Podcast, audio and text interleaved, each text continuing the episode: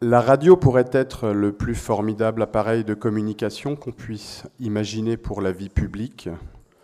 Un énorme système de canalisation, un réseau, ou plutôt elle pourrait l'être, si elle savait non seulement émettre, mais recevoir. Non seulement faire écouter l'auditeur, mais le faire parler, ne pas l'isoler, le mettre en relation avec les autres. Il faudrait alors que la radio, abandonnant son activité de fournisseur, organise et approvisionne par les soit organisée et approvisionnée par les auditeurs eux-mêmes. Bertolt Brecht, 1928. Euh, sur euh, suggestion de notre président sortant, M. Charles-Henri Despeigne, je pense que c'est une introduction pour le débat qui s'intitule Nous sommes aussi le service public. Alors, euh, Beaucoup, de sujets, on va essayer de pas trop s'éparpiller. On a comme objectif effectivement de, mettre les pendules à l'heure, hein. on est quand même là pour ça. Euh, alors plusieurs visions. Euh, déjà peut-être les visions de l'appareil qui, euh, Madame la Ministre, s'est exprimée cette semaine en pleine réforme de l'audiovisuel public. C'est sûr que directement comme ça, dit comme ça, ça ne nous concerne pas. Pourtant les mots résonnent. Local. petit rectificatif, Madame la Ministre disait que les médias privés ont abandonné le local. Il y a peut-être une petite méconnaissance ou une mauvaise traduction dans le journal, parce qu'évidemment, les médias privés et les associations sont principalement sur le terrain du local. Donc là, on a un mouvement de réforme euh, d'un espace qui existe, hein, une construction historique. On a par ailleurs euh, des gens qui sont engagés pour défendre aussi le monde associatif et la radio, et en essayant de faire bouger les lignes de l'intérieur, etc. Et puis, il y a aussi peut-être, euh, pour, pour, caricaturer un petit peu, une, troisième, une troisième approche qui serait effectivement de considérer la question du service public, la question de l'intérêt général, voire même à un moment donné peut-être parler du commun. Certes, c'est euh, dans l'air du temps. En même temps, euh, parler du commun au XIIe siècle, c'était tout à fait autre chose. Euh, pour discuter de tout ça, nous avons eu la chance d'avoir une réponse positive à notre invitation et je demanderai peut-être pour commencer à Madame Memona Interman Afiji du Conseil supérieur de l'audiovisuel, donc en charge des questions de cohésion sociale, j'espère ne pas dire de bêtises, Principalement, ça se traduirait, je dirais, par de l'éducation aux médias, mais je, vous invite. Euh, je ne sais pas si c'est poli de demander aux dames de venir s'installer toutes seules d'abord ici. J'aurais peut-être dû le faire à l'envers, je ne sais pas. Enfin voilà, bienvenue donc euh, à la tribune. Euh, je voudrais voilà.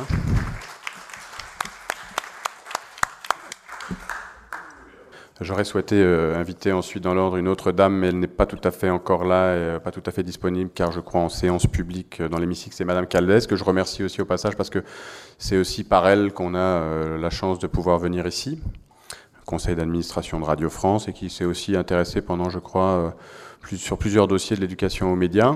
Donc elle nous fera le plaisir d'arriver un petit peu plus tard, mais elle sera là. Ensuite, je vais inviter dans l'ordre Monsieur Pierre-Alain Raffan, donc euh, député de l'Essonne pour La République En Marche, euh, qui a aussi travaillé avec euh, Marie-Georges Buffet sur un rapport flash sur la question de l'emploi aidé dans les radios associatives.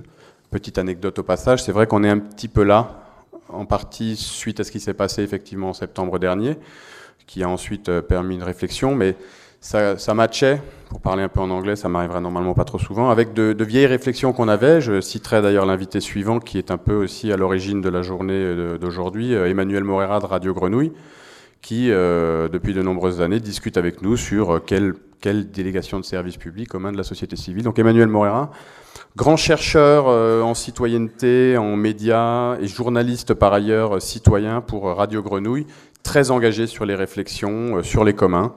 Euh, sur euh, les questions de, médium euh, dans les deux sens, etc. Bah, si tu veux bien nous rejoindre.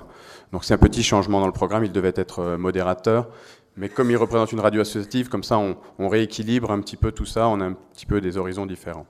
Ensuite, un autre monsieur, beaucoup de monsieur ce soir, Monsieur Loïc Chussot, donc directeur de JTFM, euh, qui travaille beaucoup sur les questions de documentaire, parce que le documentaire et la création sonore sont des éléments porteurs de réflexion au sein du médium radiophonique, puisqu'un documentaire, c'est un élément presque, si on le prend au sens de document, un élément qui participe des questions de citoyenneté et de démocratie, puisqu'il est là pour essayer de comprendre ou essayer de d'expliquer comment les choses peuvent se passer au sein de nos institutions, etc., et dans le monde économique et par ailleurs. Donc euh, Loïc Chussot, si tu veux bien euh, nous revenir, nous rejoindre, s'il te plaît, plutôt que nous revenir.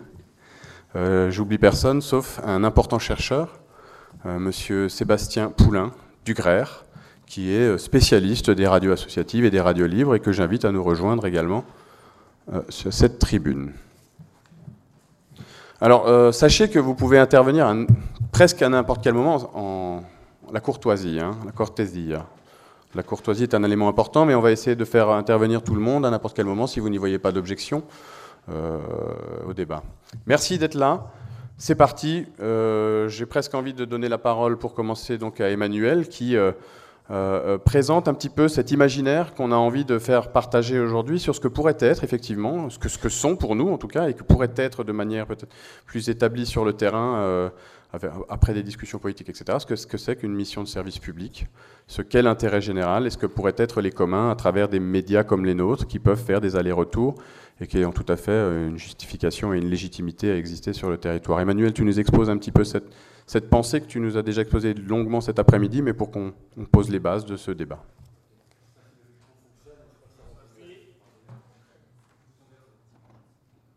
Génial, ça marche. Magnifique. Je suis pas sûr de pouvoir. Euh, bonsoir, bonsoir. Je suis pas sûr de pouvoir euh, faire un exposé à partir de tous ces termes bien communs, délégation de service public ou même service public tout court. Euh, mais disons, je vais partir un peu de mon expérience et de mon expérience à Radio Grenouille, qui est donc une radio à Marseille. Et je pense qu'à partir de cette expérience, vous y trouverez des, des, des, points de convergence et, et pour, pour la suite de la discussion disons que euh, Radio Grenouille est une radio installée à la Friche Belle de Mai, et la Friche Belle de Mai en soi, c'est déjà un équipement public un peu étrange. C'est pas un théâtre national, euh, et c'est pas non plus un théâtre associatif, euh, ni un théâtre privé. C'est un équipement culturel et social très étrange, dans lequel il y a un centre social à l'intérieur, mais il y a aussi des théâtres, il y a les artistes, mais il y a aussi les producteurs, il y a une radio qui a contribué à la naissance de ce lieu, bref une urbanité particulière, avec des compétences des compétences publiques particulières.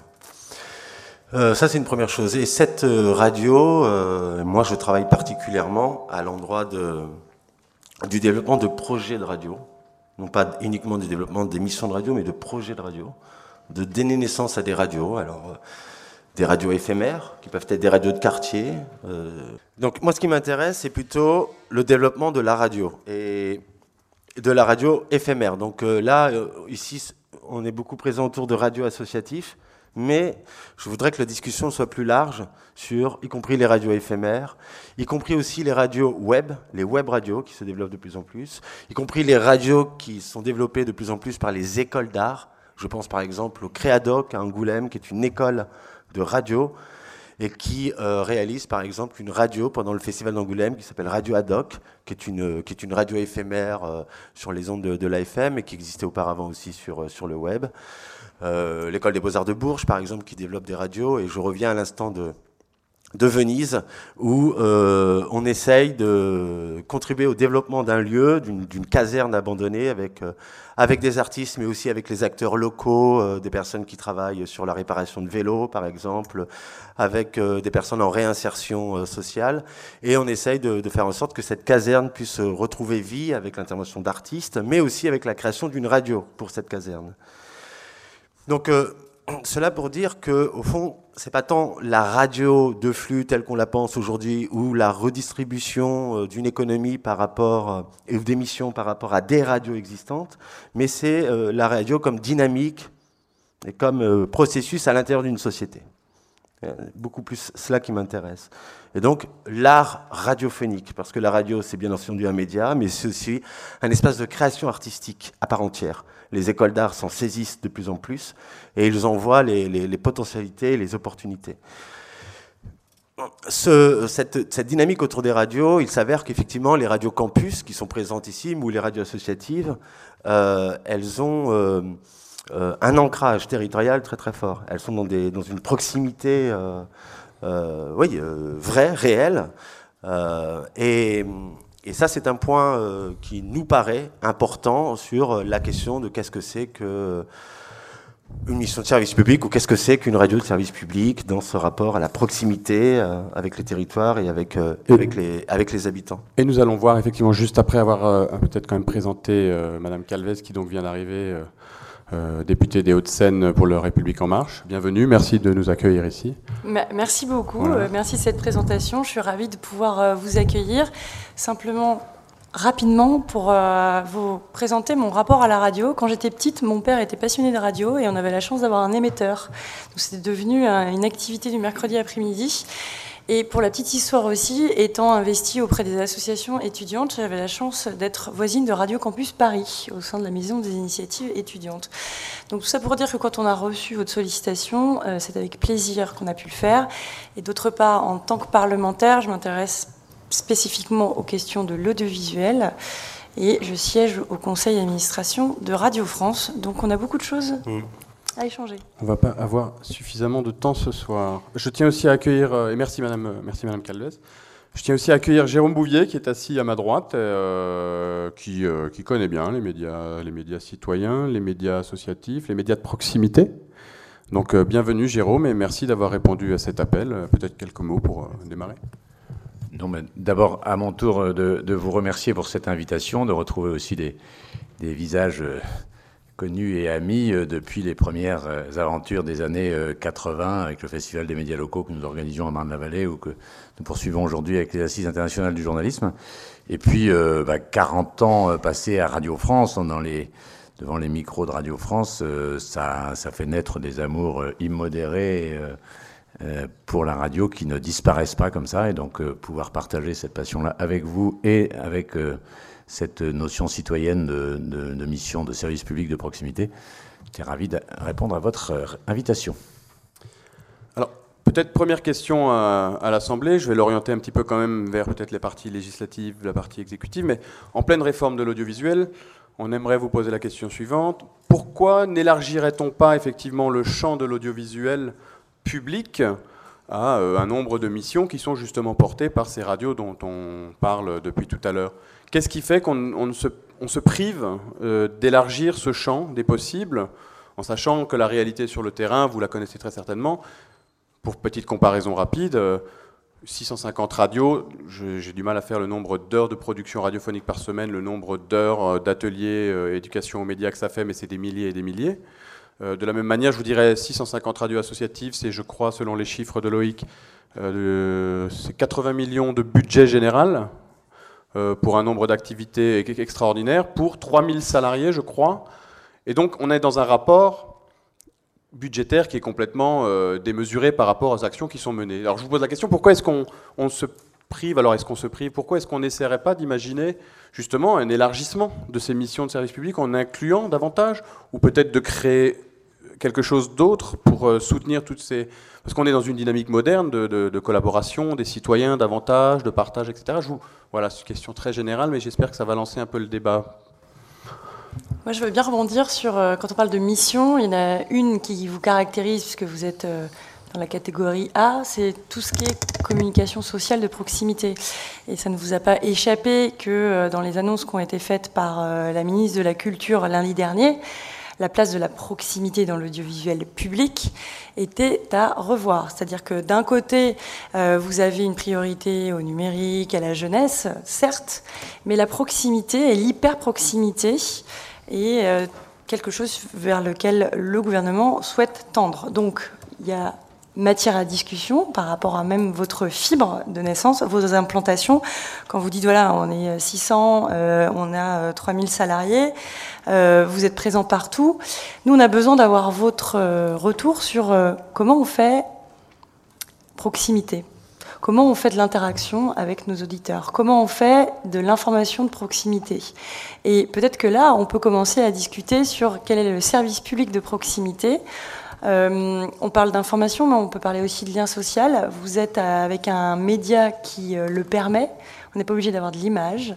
Et euh, moi, je voulais vous entendre sur la façon dont vous faites vivre ce rapport de proximité. Quelle est votre contribution au lien social, concrètement, et comment ça pourrait être inspirant pour les médias de service public, avant de rentrer, et peut-être qu'on en aura l'occasion ensuite d'en parler, sur la définition de ce qu'est le service public. Je ne sais, pas si Madame Interman veut peut-être intervenir sur le sujet. Connaissant, sinon Loïc ou Madame Interman euh. Alors, je vais pas, je vais m'abstenir d'entrer dans le débat théorique. Je pense que les élus de la nation, je suis, j'ai de la chance. Vous êtes entouré. Franchement. Vraiment, et je suis très flattée, très honorée, et c'est sincère. Je suis créole de l'île de la Réunion et nous avons le respect des élus de la nation, tout particulièrement. Je vais donc rester au ras des pâquerettes, au ras de la radio. Moi, je viens d'une île où justement la radio a été un lien social essentiel. Et d'ailleurs, c'est grâce à la radio que nous sommes familiarisés non seulement à l'éveil civique, il y avait l'école bien sûr, mais à la langue française. Euh, par les créoles de ma génération, tous euh, euh, jusqu'à très tard, toujours d'ailleurs, mais c'est la radio qui nous a familiarisés à l'usage des mots, des mots du français. Et ce n'est pas pour vous plaire ce soir que j'aimerais vous dire ceci, c'est que dans les, événements que je suis pour le CSA, où je, vraiment je, vais beaucoup sur le territoire, demain par exemple à Toulouse, la semaine dernière c'était à Bordeaux, je n'ai pas que ça à faire, mais il faut aller sur le terrain, parce que c'est là, et vous le savez très bien, vous en tant qu'élu, que c'est là que les choses se passent. Eh bien, malheureusement, la plupart du temps, pardon Jérôme, mais ce ne sont pas les équipes de Radio France ni de France 3 que je vois arriver sur des sujets euh, où il y a des gens modestes, souvent d'ailleurs, mais qui viennent chercher des infos, un peu de secours, une, une présence. Ce sont les radios locales. Et, exemple, euh, exemple Don Bosco à Gradignan euh, il y a quelque temps. Exemple un IEM pour personnes handicapées euh, dans le Pas-de-Calais au début de l'année, etc., etc. Alors, Madame le député chère Céline Calvez, il faut absolument, mais là vraiment en tant que citoyenne, pas seulement CSA, je compte vraiment sur vous pour que dans la prochaine loi, on arrive à instaurer un système qui fasse que cette armature, cet outillage qui est déjà présent sur le territoire, les gens, les matériels, les antennes, tout ça est déjà là, mais pour qu'il y ait une réelle couverture, qu'il n'y ait pas de petits sujets, qu'on n'ait pas l'impression d'aller faire un sujet euh, euh, marronnier, comme on dit chez les journalistes, que la présence soit réelle, qu'on se déplace, qu'on voit, les, qu'on voit les, gens qui, au fond, sont payés par le service public. Je viens du service public. Hein. J'ai vraiment passé toute ma vie plus de 30 ans, pas seulement en reportage en Afghanistan, en Irak ou je ne sais où, mais j'étais vraiment au ras des pâquerettes, encore une fois. Il faut retrouver ce rôle qui était le nôtre au départ. Et euh, il y a une mission très noble, très noble dans l'actualité du de la proximité. Parce que pour servir les grands enjeux internationaux, il y a tellement de moyens, on est arrosé de tous côtés. En revanche, et c'est pas pour casser les radios locales ou vous enlever des moyens, mais le service public tel qu'il existe en France doit retrouver ses missions de départ. Pas pour vous faire concurrence, mais pour, pour exercer son rôle. On en a besoin. Mais, mais comment ça mais Alors en ouvrant peut-être les portes En allant sur le terrain, en, en couvrant l'actualité. Et euh, je me souviens d'une conversation avec Jacques Mézard, le, ministre de la cohésion des territoires, il se fâchait à un moment donné en me disant Moi, je vois arriver les équipes, euh, pas encore c'était France 3, mais c'était ma maison, donc je suis assez à l'aise pour le dire. Il me dit On voit les équipes simplement quand ils viennent nous taper dessus, et pas quand on a une initiative, quand on réunit les gens dans un préau, euh, juste pour distribuer des prix, là, comme ce soir. Ben, ça, aurait mérité qu'une radio locale euh, ou une radio de service public soit là, dit de service public, voilà, une télé de service public. Pourquoi ces jeunes n'auraient-ils pas droit? Pourquoi faut-il sur vous. Oui, à ce titre-là, alors, c'est vous le service public Ben oui, tant mieux, mais il y a une défaillance quelque part, non? Bah, Pourquoi? Parce qu'il y a des missions. Non, ne vous concentrez pas sur moi, parce que euh, j'aurais beaucoup de choses à vous dire, mais je compte vraiment sur les députés, parlementaires en général, pour qu'ils euh, remettent, remettent les, les, bouchons au bon endroit et, les boulons au bon endroit. Vraiment. Euh, il y a eu des dérives, certainement certainement, et je ne tire pas sur la, sur la profession, c'est une profession dont je suis solidaire, mais il faut revenir aux fondamentaux. Vraiment. Peut-être quelqu'un veut intervenir ou... Présentez-vous peut-être avant rapidement, dites au moins quelle radio euh, ou quelle euh, fonction, quelle mission vous avez dans la vie. Julien Weiss, Radio Campus Orléans. Euh, du coup, il y, y, a deux choses qui m'interpellent dans ce que vous venez de dire, c'est qu'il y a quand même un, depuis un moment qu'en fait, c'est les associations, le terreau associatif local qui a repris la mission du service public, mais quel qu'il soit. Quand on voit les reportages que nous on fait sur euh, l'aide à, l'écriture, l'aide pour les, primo, les, allophones primo-arrivants, c'est tout le temps des associations. Il n'y a que des associations qui font le travail que l'État devrait faire. Donc il y a un moment, c'est pas concentré que sur les radios. Ça, c'est une vraie problématique et il y a un moment, il va falloir que l'État s'en réempare, je pense. Hein globalement, ou alors redonner des moyens aux associations et des subventions de fonctionnement, qu'on arrête les appels à projets, parce que les appels à projets c'est bien, mais finalement on finit par scléroser notre milieu, comme on a sclérosé le milieu de la recherche scientifique. On a des chercheurs qui ne passent que leur temps à chercher toujours et toujours plus d'argent pour faire toujours, toujours et toujours plus de projets, mais ils passent plus de temps à chercher. Donc il y a un moment dans nos administrations, quand on fait que chercher de l'argent, on n'a plus le moyen de produire. Il faut faut nous faire confiance. On fait si je peux me permettre, toutes les semaines, mon collègue Nicolas Curien, qui est vraiment un top gun sur les questions de fréquence, qui connaît très très bien tous ces sujets de radio, c'est collégialement que nous exerçons notre rôle. Mais toutes les semaines, il y a des dossiers épais comme ça de radio. Il y a au total en France un peu plus de 950 radios, dont, vous avez dit, un peu plus de 600. Mais quand vous parlez de l'État, on ne parle pas de l'État en tant que euh, personnage un peu euh, euh planant, de façon abstraite. L'État, c'est vous et nous, mais vous bénéficiez de l'État, parce que la fréquence sur laquelle vous émettez, elle appartient au domaine public, elle appartient au peuple français, donc vous en bénéficiez déjà. C'est pas là où, pour moi, le bas blesse, c'est la mission des services publics a été déléguée depuis trop longtemps à des associations dans tous les domaines, pas uniquement dans le domaine des radios associatives.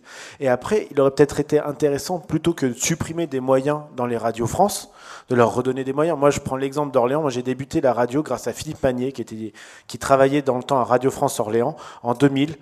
Il nous a fait bosser sur le prix Goncourt des lycéens. Il faisait des ateliers. À cette époque-là, il y avait un programme qui s'appelait L'Ascenseur. C'était la promotion des groupes de musique locale orléanaise. On a fermé ce truc-là parce qu'on a réduit les moyens à Orléans et on leur donne maintenant des playlists qui viennent du national. Il n'y a plus de promotion des groupes locaux. On est quand même nous aussi dans les campus essentiellement des musiques. C'est nous qui faisons la promotion des groupes locaux. Et à un moment, il faut peut-être que ça s'en réempare aussi dans les radios France. Alors justement là-dessus, ça a été constaté de, nombreuses fois. C'est pour ça que dans la réforme, déjà de passer, alors c'est pour l'antenne euh, France, France 3, vraiment de, euh, de 2h à 6h de décrochage régional, c'est pour retrouver non pas ce côté descendant où on aurait une playlist ou une émission qui vient du national, mais euh, vraiment de pouvoir redonner plus de moyens justement pour euh, personnaliser, régionaliser, localiser l'information et le contenu qu'on donne. Simplement sur le rôle entre euh, les associations font le rôle de l'État. En fait, il y a les associations, il y a l'État, et puis il y a chaque individu aussi. Il y a aussi, on, s'est tous aussi mis, voilà, sur le sur les associations en se dégageant aussi de ce qui relève de l'individu. Donc, il y a, y a pas, c'est pas que État, c'est pas que association. On a aussi nous notre part à prendre. Pour, pour essayer peut-être de distribuer la parole de manière égale, je, je sais que Monsieur Raffan voulait intervenir tout à l'heure, et après c'est Loïc. Monsieur Raffan, je vous en prie. Avec plaisir. Très belle énergie dans ce débat.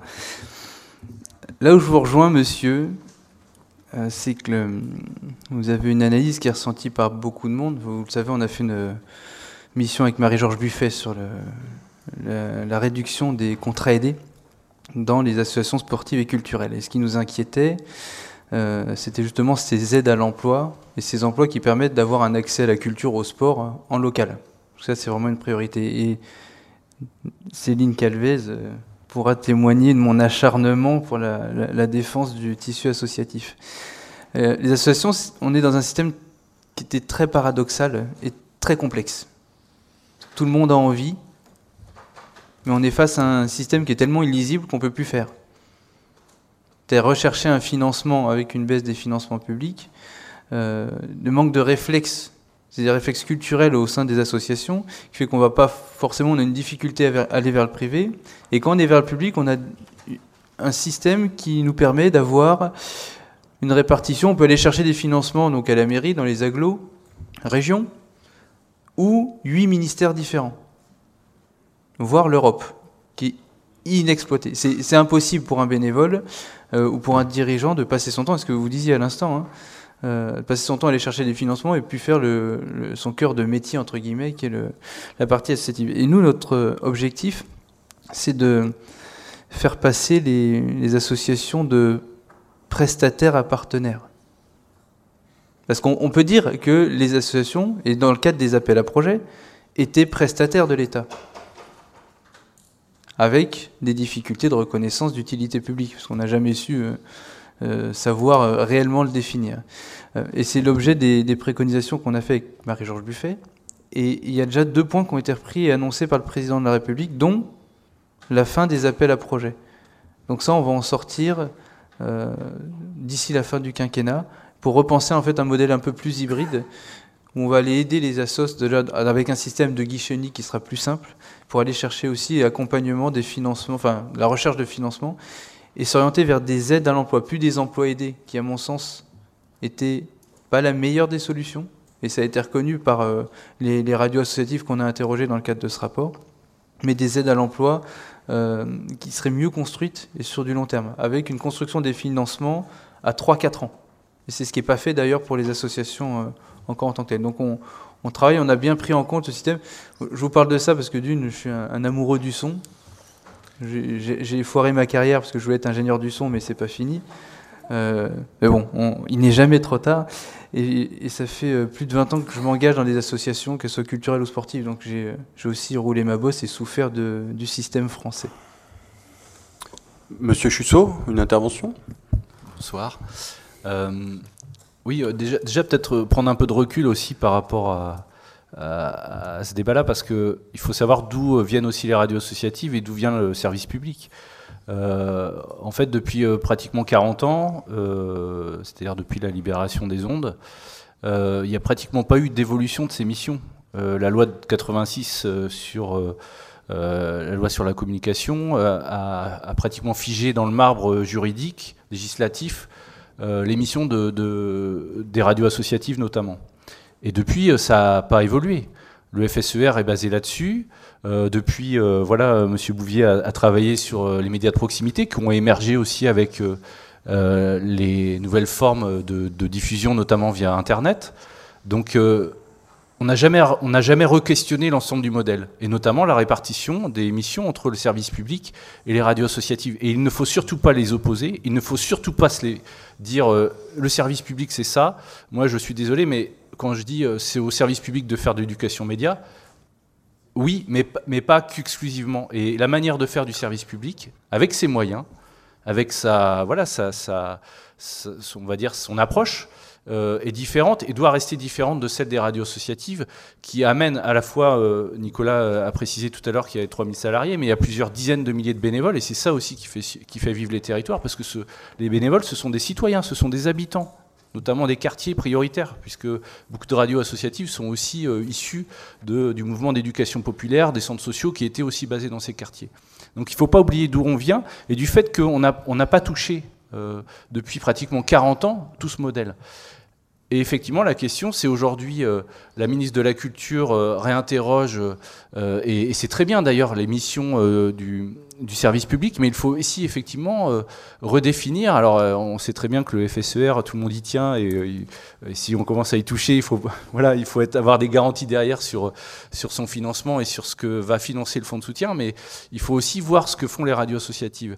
Et je voulais juste compléter sur un travail qu'on a fait. Alors, Nicolas m'a présenté en tant que directeur de, de Jet FM à Nantes, mais je suis aussi délégué national au syndicat national des radios libres. Et je suis obligé de le dire parce qu'on a fait un travail à l'époque quand c'était Jean Lucas qui était euh, PDG de Radio France, euh, puisque beaucoup de radios associatives euh, avaient fait part, et, ma radio la première, des difficultés de, de, cohabitation sur un même territoire avec les, notamment les France Bleu ou, ou FIP ou même les services nationaux de Radio France.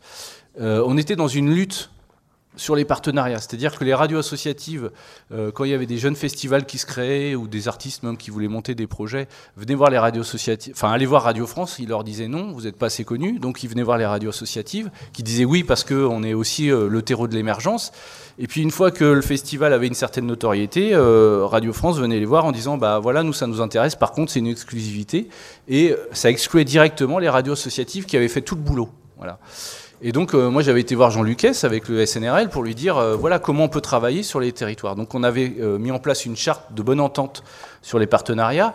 On aurait voulu aller plus loin, notamment justement sur les questions d'éducation média, voir comment aussi on joue la complémentarité sur l'éducation média, sur le volet aussi de production, de création, parce qu'il y avait des ateliers de création radiophonique euh, à Radio France. Et je me rappelle, il y a 20 ans, on faisait d'ailleurs des créations euh, à JetFM avec, eux.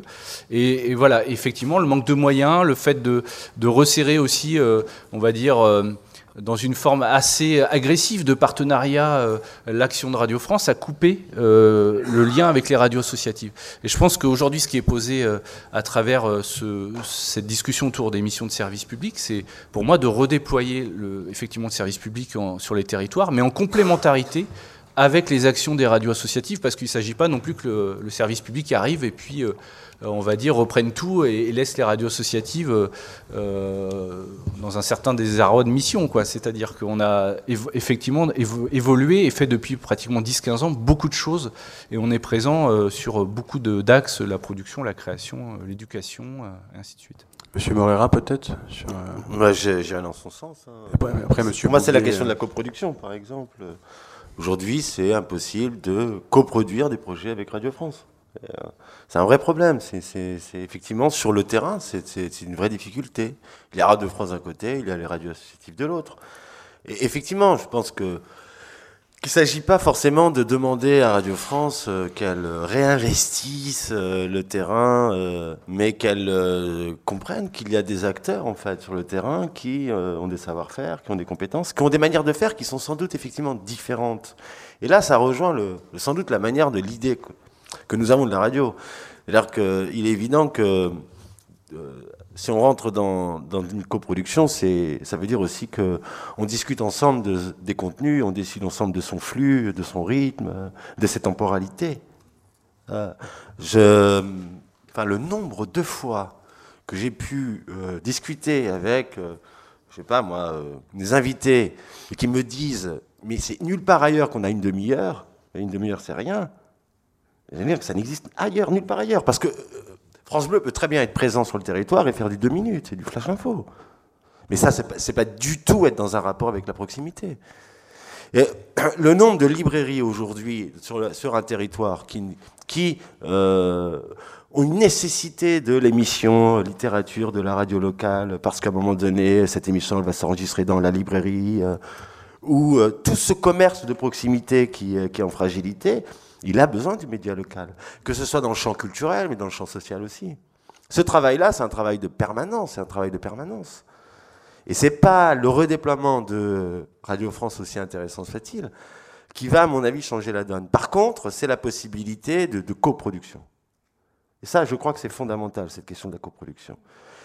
Coproduction, ça veut dire coproduction de moyens. Hein. Il y a des studios, il y a des équipements, effectivement, de Radio France. Et ces équipements, ils peuvent être partagés, ils peuvent être, euh, dans une mutualisation. Coproduction, ça veut dire aussi, euh, ça veut dire aussi euh, des, coproductions en termes de visibilité. Je, peine encore à comprendre comment la maison de la radio n'est pas la maison des radios. Et pourquoi c'est la maison de la radio et pas des radios? Et elle serait la maison des radios. on imaginerait une plateforme web qui rendrait compte des programmes fabriqués par l'ensemble du tissu associatif, par l'ensemble des radios, des web radios et ainsi de suite. Une sorte de euh, maison commune de la radio, bien entendu. Une sorte de maison commune de la radio sur le modèle qui est en train de faire évoluer le CNV, le Centre national de la variété, vers le Centre national de la musique, où en fait on prend en compte un petit peu toutes les, toutes les, les, variations qu'il peut y avoir du, du modèle radiophonique. Quoi. Il me semble que c'est important, parce que le problème c'est que lorsqu'on pense... Euh, Lorsqu'on pense médias de proximité, il y a plusieurs manières en fait de travailler cette proximité. Et je crois que la manière de faire de Radio France n'est pas la manière de faire des radios associatives. Et ça, c'est important de le comprendre. Parce que c'est donc, il faut un espace où il y a ce dialogue-là. Et cet espace où il y a le dialogue possible entre Radio France et les radios associatives, il n'existe pas. Il faut l'inventer, celui-là. Cet organe-là de discussion, il n'existe pas aujourd'hui. Je vais peut-être, pardon, je vous interromps, il y avait Monsieur Bouvier qui voulait intervenir et je vous donne la parole juste après. Voilà. Ah, oui, rapidement, il y, aurait mille choses à dire, mais je voulais réagir sur deux, ou trois points, euh, sachant que euh, euh, il y a déjà cette histoire de complémentarité et de concurrence, parce que, qui, était évoquée par un confrère de Nantes au moment de la signature de cette fameuse charte avec, Jean Lucas. Je trouvais que ça, c'était la bonne idée, parce que ça, commençait à, poser les... D'abord, ça posait dans, un, dans un acte papier la, question de, de, la complémentarité et de la concurrence sur le territoire. Euh, et, mais en même temps, ça, la limite des chartes, c'est que les chartes, ça reste quand même souvent des bonnes intentions. Donc euh, il faut que les acteurs, après, s'en saisissent. Donc, je pense qu'il faudrait reprendre à partir de ce travail-là, mais en même temps ne pas trop se leurrer. Moi, je suis un, donc, je vous l'ai dit, un enfant de Radio France. J'ai beaucoup plaidé dans les radios de Radio France pour dire comment on pourrait travailler avec les radios associatives. Il y a un, y a un mur qui sera pas facilement franchissable, faut pas se le raconter, y compris euh, dans les rédactions, y compris euh, chez les salariés, parce que parce que c'est pas pareil effectivement, parce qu'il y a des lignes éditoriales, parce qu'il y a des schémas, parce qu'il y a des temporalités qui sont pas les mêmes, et autant il y a des complémentarités, autant imaginer qu'il y ait demain facilement des coproductions sur le territoire avec Radio France me paraît pas euh, être la piste la plus rapidement accessible, même si sur l'objectif on peut on peut en parler. Mais le point sur lequel moi je voulais surtout dire un mot c'est euh, par rapport à ce qui a été dit sur euh, ce, fameux, ce formidable outil qu'est le FZER et ce que ça a permis quand même depuis 40 ans, mais en même temps sur une définition de la communication sociale de proximité et d'un paysage radiophonique qui, était figé il y, a, 40 ans. Bon. On ne peut pas dire, euh, en prenant la réforme de l'audiovisuel public, que cet audiovisuel public est, un peu mis comme tous les autres acteurs de, de l'information, cul par-dessus tête par la révolution numérique et ne pas se poser cette question, y compris pour les radios associatives. Et donc, moi, je l'ai toujours plaidé, vous le savez, parfois avec des, incompréhensions, mais pour dire, à l'heure de la convergence des supports, à l'heure où euh, les jeunes s'informent de plus en plus sur des produits mixtes via leur smartphone, où il y a du son, de la vidéo, euh, du texte, euh, enfin, c'est quand même ça, la révolution des usages auxquels on est tous confrontés. Euh, est-ce qu'il ne faut pas que euh, l'accent soit mis dans cette complémentarité entre le, le, service public de la radio et les radios associatives qui sont dans une mission de service public sur l'aide à l'évolution euh, des, des, usages, des supports, euh, les, les, les, investissements que ça suppose, parce que ça suppose des investissements d'aller vers, euh, vers le numérique, et, et de travailler ces, ces questions-là sur les nouveaux formats d'écriture, plutôt que de rester un peu chacun dans son silo. Je ne pense pas qu'aujourd'hui on puisse dire Radio France peut continuer à être un acteur qui fait que de la radio point bas, et de dire les radios associatives peut être là. Et enfin, c'est pour ça qu'on a créé le fonds pour les médias de proximité, où on a repris un terme très proche hein, des fonds euh, de communication, euh, d'information sociale de proximité, où on retrouve des acteurs qui font eux aussi un travail d'information sur les territoires, très proche de la radio. Parfois, ce sont des web radios, parce qu'elles ne bénéficient pas d'une des fréquences euh, allouées par l'État auxquelles faisait référence Mémona. Et donc, cet univers-là, il est convergent. Et il faut vraiment, que, sans doute, qu'à l'occasion d'une loi audiovisuelle, on repose la question de euh, est-ce que cet univers de le monde associatif avec ses spécificités, avec ses missions de service public, et qui est confronté lui aussi à la révolution numérique, à la révolution des usagers, des supports, est-ce qu'il ne faut pas redéfinir son champ de façon euh, parallèle à celui de l'audiovisuel public avant de passer la, parole à Mme Calves, moi j'aurais une interrogation sur laquelle on reviendra peut-être tout à l'heure, mais c'est vrai qu'il y a une inquiétude par rapport à ce fonds de médias proximité, c'est qu'il n'est pas forcément inscrit dans la loi, et donc il peut être remis peut-être plus facilement en question. Donc question, est-ce qu'on ne ferait pas parce que c'est judicieux d'ajouter aux radios associatives le monde des médias plus largement sous toutes leurs formes qui existent aujourd'hui. Est-ce qu'il n'y aurait pas effectivement un vrai travail, un vrai chantier sécurisé au niveau des moyens, évidemment, pour élargir, peut-être, pour moderniser, j'aime pas, j'utilise ce mot-là, moderniser le fonds de soutien, etc., pour en faire quelque chose d'autre, peut-être qu'une maison de la radio, mais peut-être plutôt un objet vraiment, euh, euh, des, outils et une capacité pour le travail que font tous ces médias. Je donne juste peut-être la parole à Mme Calves. Ensuite, euh, c'est Sébastien Poulain. Alors, simplement, juste pour euh, réfléchir sur euh, comment réformer la loi de 86, il y a une mission d'information en ce moment à l'Assemblée nationale qui porte sur la régulation de la communication audiovisuelle à l'ère du numérique et qui soulève justement comment les usages et comment les évolutions technologiques font que la loi de 86 n'est plus qu'un amas de, euh, on va dire, de couture sur couture. Et euh, on devrait rendre les travaux de notre mission, dont Pierre-Alain fait partie euh, également, fin juillet ou début septembre. Donc ça devrait être les bases. Donc forcément, on entend ce que, ce que vous dites. Je voulais rebondir également sur ce que peut apporter la notion de coproduction, c'est effectivement de changer les façons dont ça se passe actuellement chez les uns, chez les autres.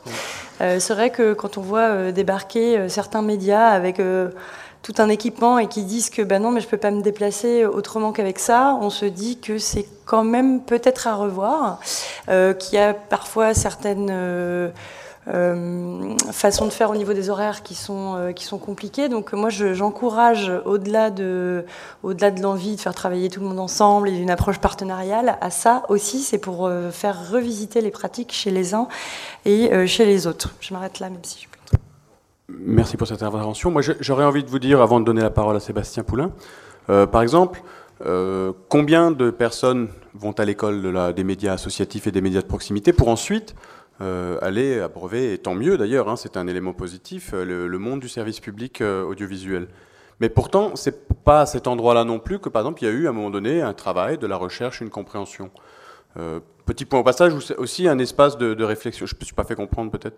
Il y a énormément de gens qui passent par les médias associatifs qui se retrouvent à Radio France. Je prends l'exemple que je connais le mieux. Euh, et donc ça, ça pourrait être un espace, un endroit de réflexion. C'est vrai qu'on ne s'est jamais penché là-dessus, on le sait. Euh, on le sait parce que ben, on, voilà, on en a qui sont à Radio France, on a des exemples même dans, dans la salle. Euh, donc c'est peut-être un endroit de réflexion pour de la complémentarité. Puisque vraiment, les radios associatives, je dis radio associative, mais c'est vrai qu'au départ on devrait dire médias médias de proximité, médias citoyens, etc. C'est vraiment aussi eux qui font un important boulot de service public ou d'intérêt général quant à accueillir des populations à les sensibiliser euh, d'une manière ou d'une autre à ce qu'elles sont, à ce que sont les médias de l'intérieur, pour ensuite essayer de devenir, avant d'être des citoyens éclairés et voter de manière éclairée, déjà des gens qui peut-être se posent des questions par rapport à euh, des médias, on va dire entre guillemets, qui sont considérés comme étant plus sérieux, ou etc. Mais en tout cas, l'école se fait à cet endroit-là. Pas seulement, évidemment, mais bien sûr, mais aussi en grande partie, parce que là, on, fait, on est dans le faire. Je laisse la parole à Sébastien Poulain, et après, je redonne la parole, je crois, à Monsieur Chussot. Euh, merci et bonjour. Et par rapport à Loïc, justement, alors moi, la complémentarité, je ferai quand même un peu attention. Euh, alors j'ai fait une thèse sur les radios alternatives.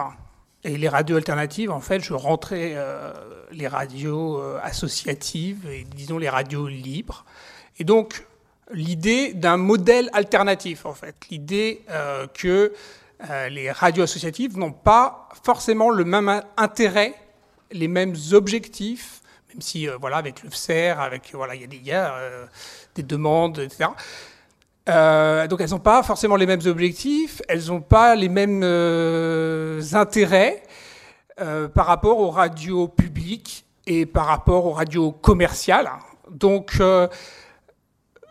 moi, ce que je, ce que je pousserais à faire, c'est plutôt financer davantage et largement davantage les radios associatives pour qu'elles aient enfin euh, un pouvoir, du pouvoir en fait, que euh, radio associative, ça soit un, lieu voilà, où, on, où on fait une autre radio. Alors je ne vais pas dire que ça va être radicalement différent, mais voilà, donc il y, y, a des différences et je pense qu'il faut renforcer globalement la société civile. Là j'ai l'impression que déjà, il y, a, des diminutions au niveau du financement de tous les services publics. Donc, il y a un affaiblissement, bah, y compris donc, euh, dans le service public audiovisuel, où il y aura des économies euh, qui, sont prévues. il y a une précarisation des journalistes.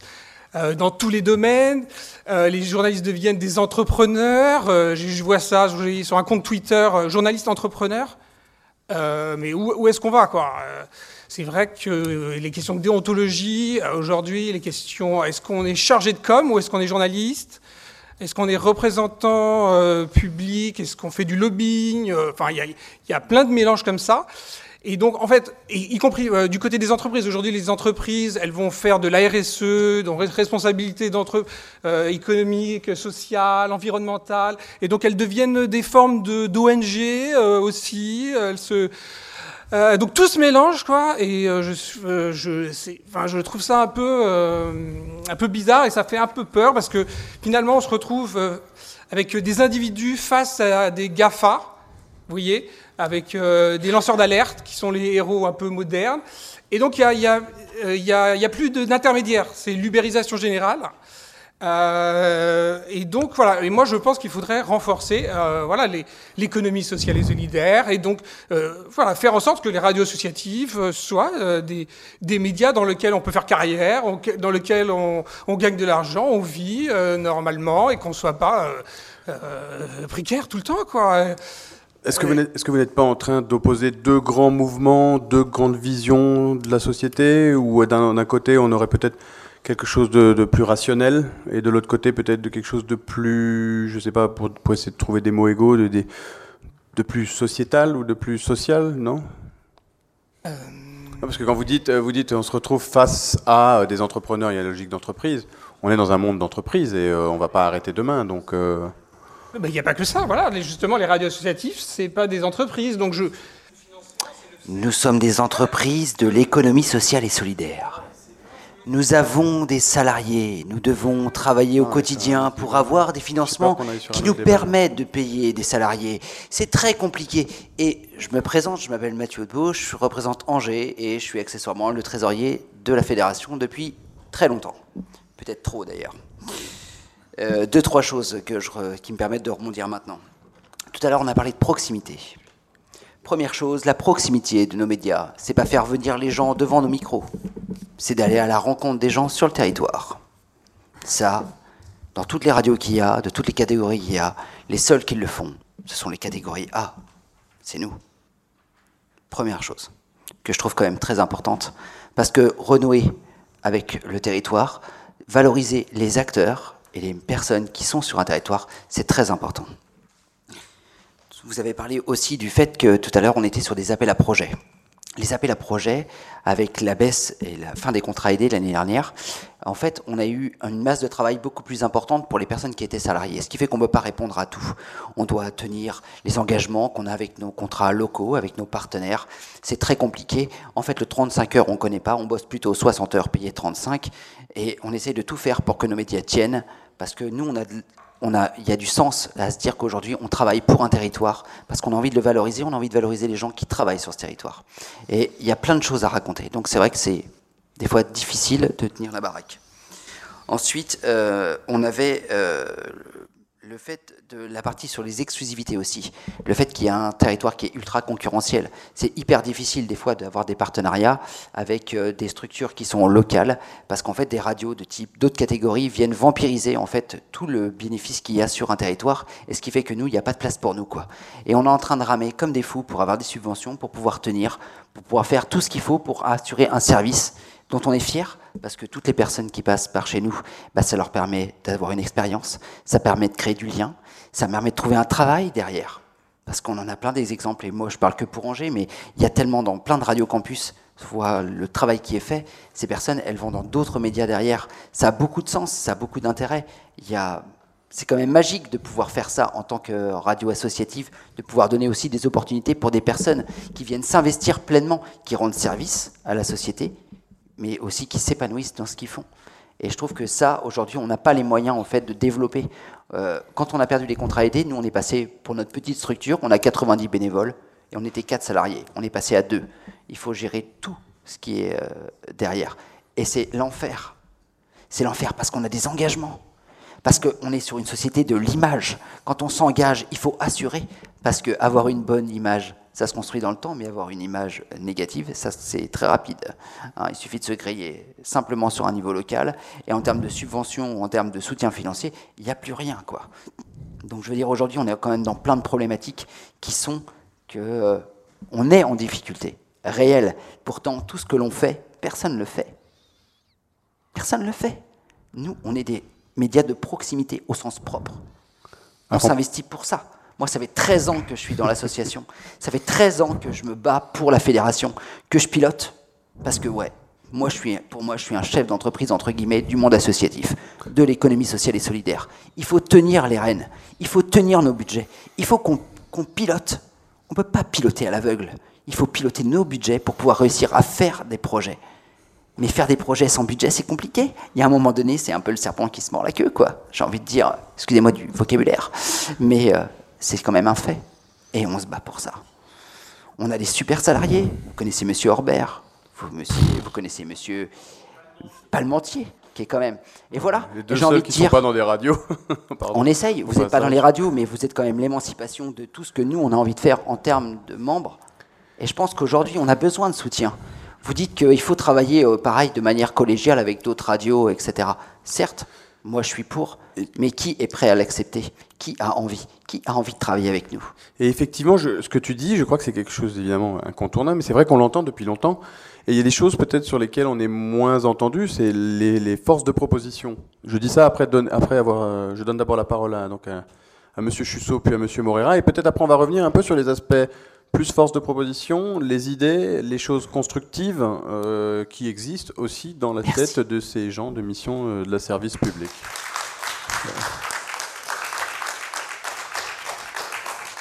Loïc, Monsieur Chussot, s'il vous plaît. Tout d'abord, sur, sur, la question de la précarisation euh, qu'évoquait Sébastien Poulain, effectivement, nous on le constate aussi, alors pas, pas seulement chez nous, mais aussi chez Radio France, et notamment chez les locales où les journalistes sont vraiment épuisés par les CDD et par les, les mutations euh, cycliques euh, entre les différentes locales.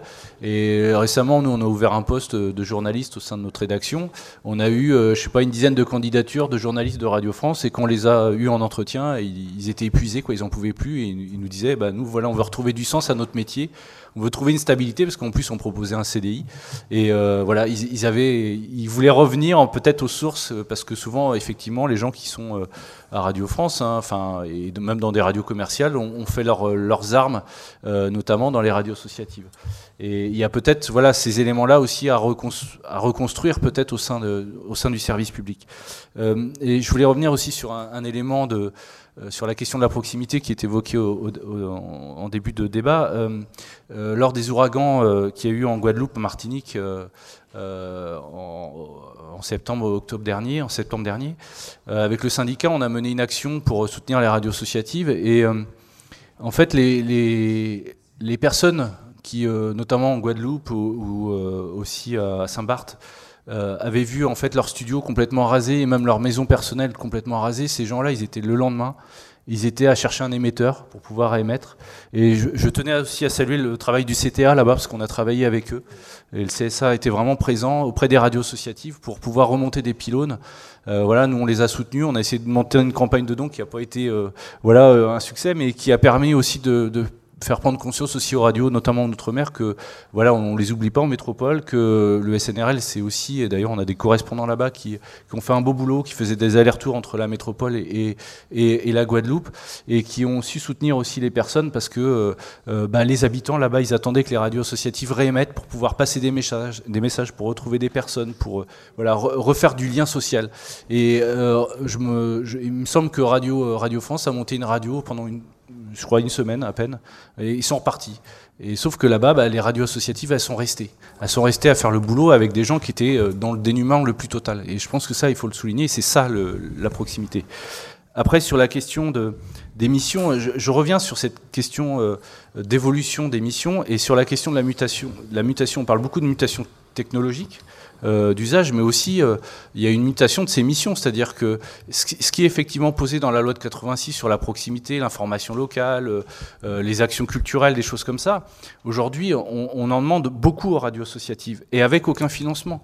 Depuis 3-4 ans, on a, on a interpellé le ministère de l'Éducation, on a d'ailleurs signé une charte avec le syndicat national des radios libres pour développer l'éducation aux médias, mais il n'y a jamais eu de, financement derrière.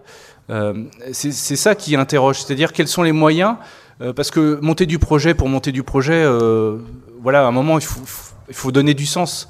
Euh, et suite aux attentats en 2015, le comité interministériel en mars 2015 avait effectivement mis dans, les objectifs et dans les priorités cette éducation média. Sauf que derrière, il n'y a pas de moyens. donc comment à un moment les radios associatives font des projets aujourd'hui en éducation média? Eh bien c'est parce que les collectivités locales remettent la main à la poche, parce que les établissements scolaires avec leurs faibles moyens voilà, finance des petits projets qui peuvent se mettre en place. Mais si on veut vraiment une politique euh, publique, alors après je différencierais la question des médias, des radios, de la radio, parce que c'est des enjeux différents. Et puis effectivement, euh, le fonds de médias associatifs, enfin des médias, des médias de proximité pas inscrit dans la loi. Enfin, ça bouscule beaucoup de choses. Il faudra interroger tout ça de façon posée, euh, voilà, et, et, prendre de la hauteur. Mais la question, à un moment, d'une vraie politique publique de la radio dans l'ensemble de ses missions, pas seulement celle qui est la loi de 86, c'est-à-dire dans la radiodiffusion, mais sur la question de la production, de la création, euh, de l'éducation média, euh, voilà, de l'information aussi euh, locale de proximité, des différents projets qui peuvent être montés. Vous avez évoqué notamment le travail avec des IEM, enfin des IME, mais aussi les centres hospitaliers, en milieu carcéral aussi on intervient. enfin voilà, il y, a les mineurs isolés aussi. On a, on a fait des actions nous à Jet. tout ça, ça doit être mis en fait, dans cette réflexion et avec des financements qui doivent être dédiés, avec des missions. Et c'est comme ça, c'est comme ce qui a été fait pour le cinéma. À un moment, il y a eu un centre national du cinéma. On parlait tout à l'heure du centre national de la musique qui euh, verra le jour prochainement. Euh, mais pour le cinéma, on a considéré l'éducation à l'image, on a considéré la production, la création, la diffusion. On a créé euh, un label Art Voilà, il faut aller aussi tendre vers ça. Alors après, la question, c'est est-ce qu'on inclut plus globalement des médias, d'autres médias de proximité?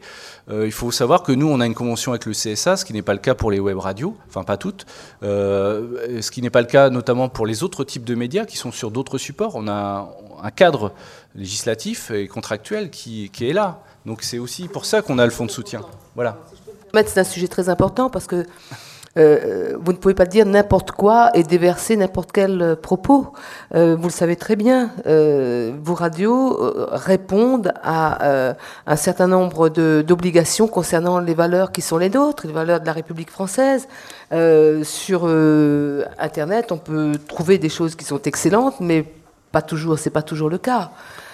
cette convention qui lie le CSA aux radios associatives, permet justement de donner un cadre qui vous aide à, avancer euh, dans, dans, des conditions qui devraient être euh, les meilleures possibles. Moi, en vous écoutant, d'abord c'est très utile de vous écouter ce soir. J'espère que, que, que, cela va euh, alimenter ce débat, puisque cette loi, corrigez-moi si généreux, cette loi générale qui va remettre à plat la loi de 1986, c'est l'année prochaine, c'est la deuxième partie de la fusée, une première partie, voilà, une première partie qui concerne le service public euh, dans pas très longtemps, mais il est clair qu'aujourd'hui, les changements technologiques nous imposent de regarder comment nous produisons euh, ces contenus euh, de radio. On ne peut pas dire les radios associatives, ce sont des petites choses comme cela, et puis on va les laisser sur le bord de la route, et éventuellement elles servent de d'annexe lorsque le service public en tant que tel ne peut pas assurer ses missions. Euh, il faut, il faut, il faut vous écouter. Quand vous avez dit tout à l'heure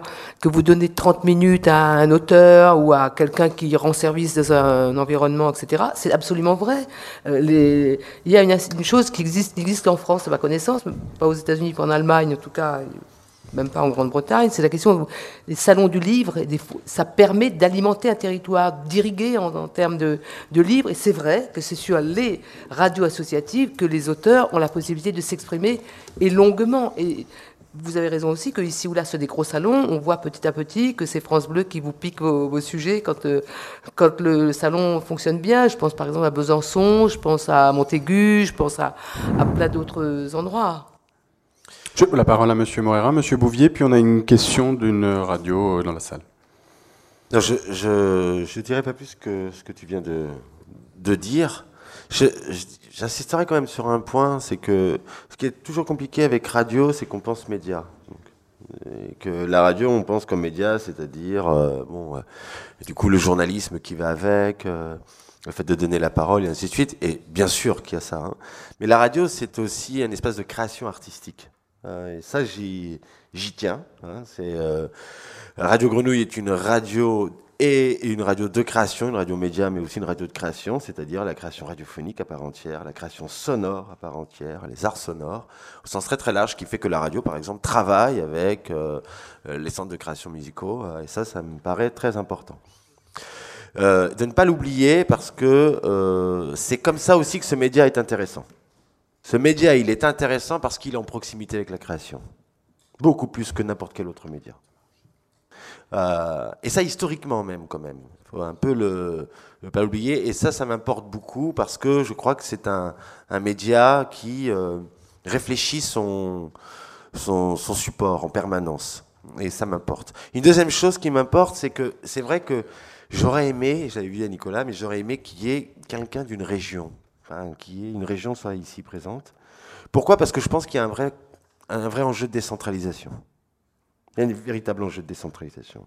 Une vraie décentralisation de la question de euh, la radio publique. Euh, vraiment. Euh, je pense une décentralisation de la question du CSA, une vraie décentralisation du CSA, une vraie décentralisation de les moyens attribués à la radio publique et radio publique au sens très large, c'est-à-dire là on y inclut, en, y inclut tout le tissu des, radios associatives. J'aimerais vraiment qu'il puisse y avoir cette, euh, cette, discussion parce que je le vois, hein, je sais pas moi, dans la région par exemple où je suis, euh, région Marseille, donc Provence-Alpes-Côte d'Azur. Lorsque donc on discute avec la région, évidemment, ils nous rangent du côté de la musique. Vous savez, il y a les financements. Et donc, là, je pense que la plupart des radios qui sont là sont rangées en financement musique. Ouais. Pardon? Ça dépend des régions, voilà, mais elles rangent. Évidemment, les, radios, elles, ont une, action transversale. Et la transversalité, c'est une vraie difficulté quand on est soit face aux services déconcentrés, et c'est une vraie difficulté parce que les collectivités territoriales comme les régions euh, euh, ont du mal à, prendre l'initiative parce que souvent elles s'appuient sur euh, des modèles existants. Et, et je pense que là, il y a une vraie, un vrai enjeu à cet endroit-là. J'imagine qu'on pourrait inventer des maisons, des radios par région. Ça pourrait être vraiment quelque chose de... Et c'est l'endroit où justement les radios associatives et Radio France pourraient se rencontrer, hein, vraiment. Parce que la discussion entre Radio France et les radios associatives, j'imagine difficilement qu'elle puisse se faire à Paris en permanence. Quoi. Je pense que si elles se font à l'endroit des régions, ça pourrait être beaucoup plus intéressant euh, et serait plus vive, parce que finalement, c'est là qu'on travaille et c'est là qu'on vit. Quoi. Je ne vais pas venir à Paris tous les jours pour discuter avec mes camarades de Radio France, mais c'est important, ça, cette, cette chose-là. Et enfin, pour terminer, je vais juste rebondir sur euh, le côté, euh, euh, sur la masse de travail, en fait. Et effectivement, il y a une masse de travail. C'est incroyable le nombre de, de, sollicitations. Mais c'est juste immense. C'est même extraordinaire, d'ailleurs. Et c'est joyeux mais c'est vraiment joyeux. Ce qui est dommage, c'est qu'il euh, n'y ait pas les moyens qui, qui, aillent avec. Et ça, c'est vraiment dommage, et c'est assez frustrant de voir beaucoup de moyens. Je dis beaucoup relativement aux moyens dont on dispose. Hein, de voir beaucoup de moyens concentrés dans une maison, puis très peu de résultats sur la proximité, et si peu de moyens concentrés sur la proximité, alors qu'il y a un travail de dingue qui est fait. Et pour la plupart d'entre nous, on kiffe ça. On kiffe. C'est pas faux, je crois que c'est assez partagé par l'Assemblée. Je vais et donc, là où on est en colère, non mais juste terminé. Ce qui est toujours dommage, c'est que moi j'aimerais bien vous transmettre le kiff et pas vous transmettre ma colère. Et souvent le problème, c'est qu'on transmet la colère parce qu'en fait on transmet le manque de moyens. Mais en fait, c'est le kiff qu'il faut transmettre. Et les moyens, on les trouve. On va, lancer un hashtag euh, Je transmets le kiff. Monsieur Bouvier, vous voulez intervenir? Ensuite, Jeanne de Radio MNE, puis après, on va être un peu force de proposition, on va voir un peu ce qui va sortir de, la corne d'abondance. Bon, je voudrais revenir sur ce que j'évoquais tout à l'heure, que j'appellerais rapidement, pour, euh, même si c'est un peu caricatural, le, le RD. Euh, encore une fois, je pense que, que on soit radio de service public ou radio associative, euh, on est confronté à la même révolution qu'est la révolution des usages, et c'est bien le public qui commande, puisqu'on est au service du public, et, et, les usages du public sont bouleversés depuis plusieurs années. Euh, donc euh, le BZER, qui est un outil extraordinaire, mais euh, qui n'est jamais suffisamment élevé pour permettre aux radios de faire ce qu'elles veulent, permet une économie, j'allais dire, un peu de survie, mais ne permet pas de l'investissement, de la recherche et du développement sur qu'est-ce que c'est qu'on doit offrir à nos, à nos, à nos publics sur les territoires, alors que leurs usages ont changé.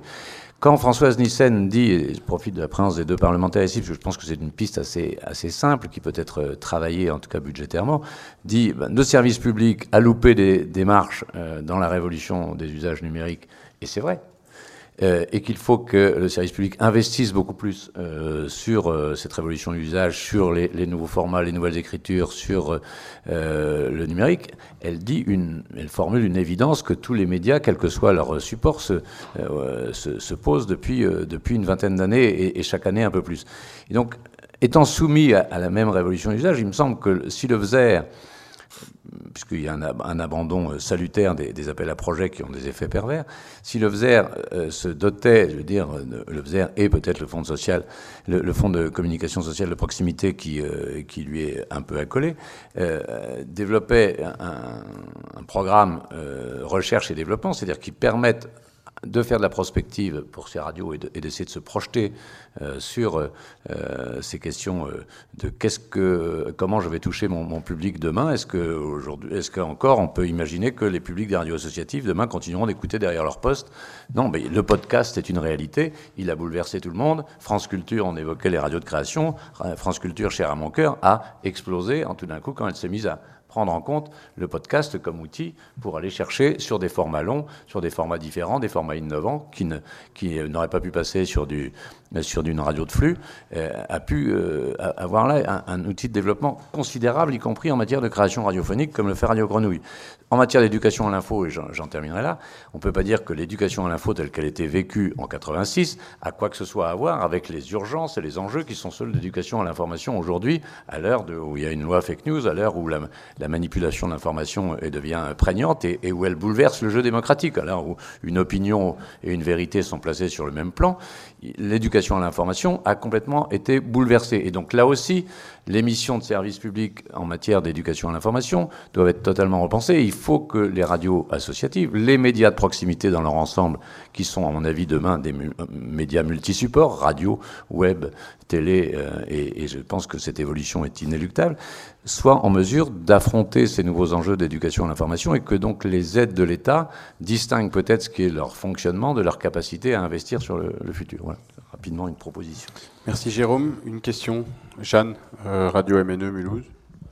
Euh, plutôt une réaction en fait à, tout ce que j'ai entendu là euh, aujourd'hui. donc Radio MNE basée à Mulhouse, qui n'a pas de fréquence définitive pour tout dire, donc pas de FSER non plus.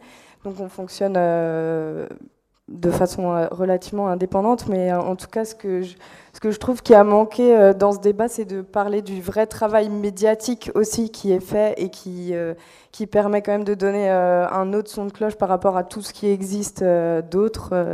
et, c'est un travail qui est très, très important et je trouve qu'on parle beaucoup de liens sociaux, d'éducation, d'association. mais en, en, réalité, il y a aussi un travail médiatique, d'information, d'enquête qui est fait et qui est pas mal fait. Euh, malgré le manque de moyens. Et je pense que c'est quelque chose qui était à souligner, qui a un peu manqué dans ce débat à, mon goût. merci.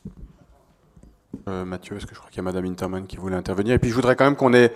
Là, il nous reste un quart d'heure. juste euh, mais très vite, ce alors. dit, mais en deux secondes. Hein. Très vite. Je dis simplement, moi, moi je suis pas MNE, forcément je suis danger, mais nos bénévoles, c'est 15 000 heures de bénévolat par an. C'est énorme. Il y en a combien des assos qui font 15 000 heures de bénévolat pour faire autant de sujets?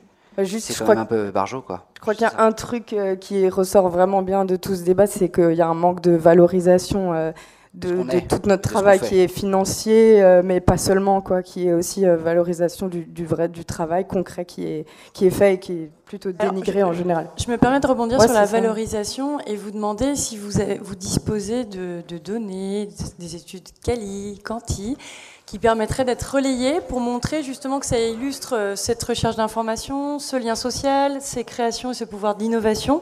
C'est du temps, beaucoup de temps. C'est beaucoup de temps. Vous avez tout à fait raison. Généralement, il faut donner des données quantitatives et qualitatives pour pouvoir savoir où est-ce qu'on est, comment on peut se situer, comment on peut se valoriser. Le problème, c'est que le plus, la plupart du temps, ces données, pour les avoir, il faut faire appel à des cabinets ou des gens, et on n'a pas les moyens de pouvoir le faire. Ce qui fait qu'on fait plus appel à des étudiants qui viennent nous aider pour faire des enquêtes de satisfaction, entre guillemets, hein, sur le terrain, pour se donner un petit peu des stats. Voilà. Et puis on utilise un peu les téléchargements qu'on a, ou voir un peu comment ça se passe pour avoir des chiffres. Mais ce que vous dites, c'est vrai, mais on n'a pas toujours les moyens de le faire. Non, je, je, veux juste préciser que le fonds de soutien à l'expression radiophonique a l'ensemble des informations des radios associatives et que ça fait euh, plusieurs années que, notamment avec le SNRL, on demande ah. à ce qu'il y ait une mission d'observation euh, qui puisse associer derrière des chercheurs euh, pour aussi faire de la prospective et étendre un peu aussi des perspectives budgétaires sur, pour les radios associatives. Mais l'ensemble des dossiers et l'ensemble des informations qui sont, enfin des projets qui sont menés par les radios associatives sont compilés dans les 600 ou 700 dossiers qui sont déposés tous les ans. Et je pense que la mission d'observation, elle est importante à mettre en place. Euh, madame là-bas, dans le fond, Madame Caté, présidente de Radio Campus Paris, bonjour. Fanny Caté. Oui, juste pour euh, continuer un peu dans le sens euh, de monsieur, hein, c'est de dire que, comme tout acteur en recherche de fonds permanents, donc devenu quasi professionnel du reporting sous toutes ses formes, toute information qui est dans notre capacité de production est à votre disposition auprès de toutes les instances publiques qui ont plus ou moins des dossiers ou des lignes de financement plus ou moins se rapprochant de nos activités FSER, région, mairie, université. et un des sujets qu'on évoquait tout à l'heure, c'est bien le temps absolu que nous consacrons à du commentaire de notre propre activité et de la méta-activité plutôt que de la production d'activités radiophoniques et de création sonore, qui devrait quand même rester notre, notre cœur de, de métier. Quoi. Alors, est-ce qu'on finirait, euh, ne finirions-nous pas sur effectivement quelques propositions Et c'est évidemment ouvert à tout le monde. Moi, je pense par exemple, à des choses que j'ai entendues cet après-midi lors de la préparation. Tiens, euh, pourquoi pas, on en revient à des questions de collaboration, tiens, euh, faire partager euh, toutes les antennes hertziennes et web du service public, une sélection énorme de productions radiophoniques issues des médias de proximité associatifs sur la grille de Radio France l'été. Ou alors, quid de partage de lieux des France Bleues, je sais par exemple, ça arrive comme ça arrive dans d'autres camps, que des France Bleues ont des studios qui sont quasiment vides et qui pourraient par exemple être prêtés à des médias de proximité qui n'en ont pas. Enfin, c'est des questions, hein, c'est pas. Euh, voilà, alors d'autres peut-être, d'autres envies, d'autres monsieur. Bonjour monsieur. Juste pour aller vite, moi j'ai fait un peu le parcours à la fois de l'associatif, puis du Radio France, puis de France Télévisions. Je fais partie de ceux qui ont vu la naissance de ce qu'on appelait les radios libres. Puis, euh, puis j'ai travaillé à Radio France pendant quelques années et à France Télévisions depuis 35 ans. Donc je suis assez d'accord avec l'idée que le service public, c'est à la fois le service public d'État et le secteur associatif, surtout non marchand. Euh, j'ai trouvé pas mal de choses intéressantes dans ce qui a été dit. J'aime bien aussi ce que dit euh, Jérôme Bouvier sur le fait qu'il y a effectivement un choc aujourd'hui qui est celui de la convergence numérique. Il y a un autre choc qui est un peu euh, sous-jacent, qui n'est pas, pas tellement explicité ici, c'est celui du désengagement de l'État. C'est celui du libéralisme qui est en train de changer complètement le paysage médiatique et audiovisuel. Euh, j'ai vu le, le, moment où euh, la télévision publique a commencé à s'installer sur le territoire. Aujourd'hui, il y a 23 implantations régionales, 110 implantations pour France 3, 44 bureaux régionaux enfin local de, France Bleu, c'est quelque chose qui s'est fait sur à peu près deux décennies. Et aujourd'hui, ce qu'on est en train de voir, c'est effectivement un moment un peu carrefour où il me semble qu'on va être victime, tout le secteur public, de l'attrition, du recul de l'engagement de l'État. Et il faut avoir beaucoup d'optimisme ou beaucoup de langue de bois, de type macronienne, pour estimer qu'aujourd'hui, on va vers du plus et du mieux avec beaucoup moins d'argent. C'est un peu le non-dit de tout le discours aujourd'hui et de ce qui est derrière la loi sur l'audiovisuel public. Beaucoup de, discours un peu, disons, grand public, comme ça, pour dire on va faire mieux vers les jeunes, le numérique, etc.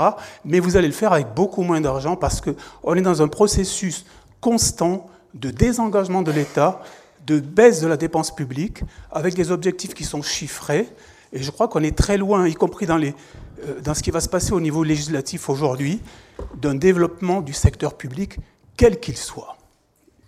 Malheureusement. C'était.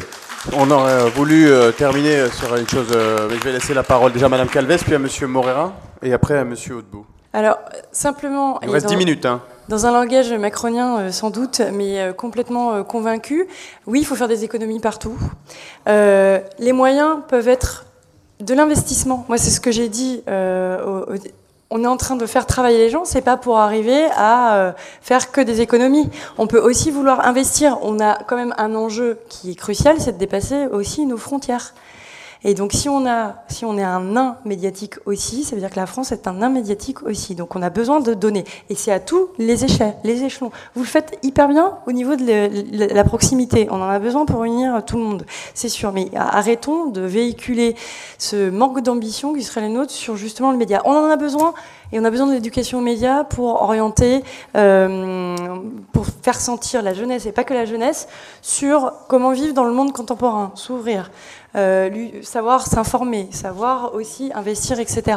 Moi, je ne pense pas, et c'est pas de la langue de bois, que notre ambition première, c'est juste de faire du rabot. Au contraire, on parlait euh, avec Pierre Alain, justement, les fonds d'investissement. Quand vous parlez de l'innovation et de la création, on n'a aucune envie de faire qu'elle soit moins forte. Au contraire, on veut qu'elle soit plus forte. Mais il faut revoir la façon dont sont alloués les, les moyens. Il y a sans doute des poches qui sont euh, juste pas créatrices de valeur. Donc il faut pouvoir. Et quand je dis créatrices de valeur, entendez-moi, c'est aussi bien social que en termes d'éducation, c'est pas que financier. Monsieur Moreira, rapidement, parce qu'on a beaucoup de gens qui aimeraient encore intervenir. C'est parfait, parce que j'allais... S'il vous plaît. Heureusement, quand vous avez ajouté créatrice de valeur, c'est pas que. Non, parce que j'allais ajouter, mais vu qu'on est des abeilles. ah, enfin. Qu'on est des abeilles, on ne peut pas être que créatrice de, de valeur monétaire. Mais c'est important, hein, vous savez très bien, s'il n'y a plus d'abeilles, euh, hop. Ben, L'argent, on peut en avoir, mais s'il n'y a plus d'abeilles, ça ne sert à rien. Et je pense que nous, on est quand même un peu plus, même beaucoup plus abeilles. Quoi. Et ça, on a ce, ce rôle-là. Je, je juste parce que comme depuis tout à l'heure, on parle beaucoup de les changements d'usage et tout. Pour moi, c'est la question de du ce que Nicolas a ouvert en disant émettre et recevoir. Il citait Brecht. Bon, ne pas être seulement fournisseur de contenu, mais savoir en recevoir. L'économie de la contribution. Je veux dire, c'est ça les enjeux de demain hein, aussi, enfin, qui est en train de se passer, c'est le changement d'une société de d'une économie de la production, de la contribution, pardon. Mais ça veut dire aussi que les moyens de production aujourd'hui, paradoxalement, c'est-à-dire que les moyens de production, paradoxalement, sont beaucoup plus accessibles. Les outils coûtent beaucoup moins cher. Et le fait que les outils coûtent beaucoup moins cher, de plus en plus de monde en produisent des, des, objets.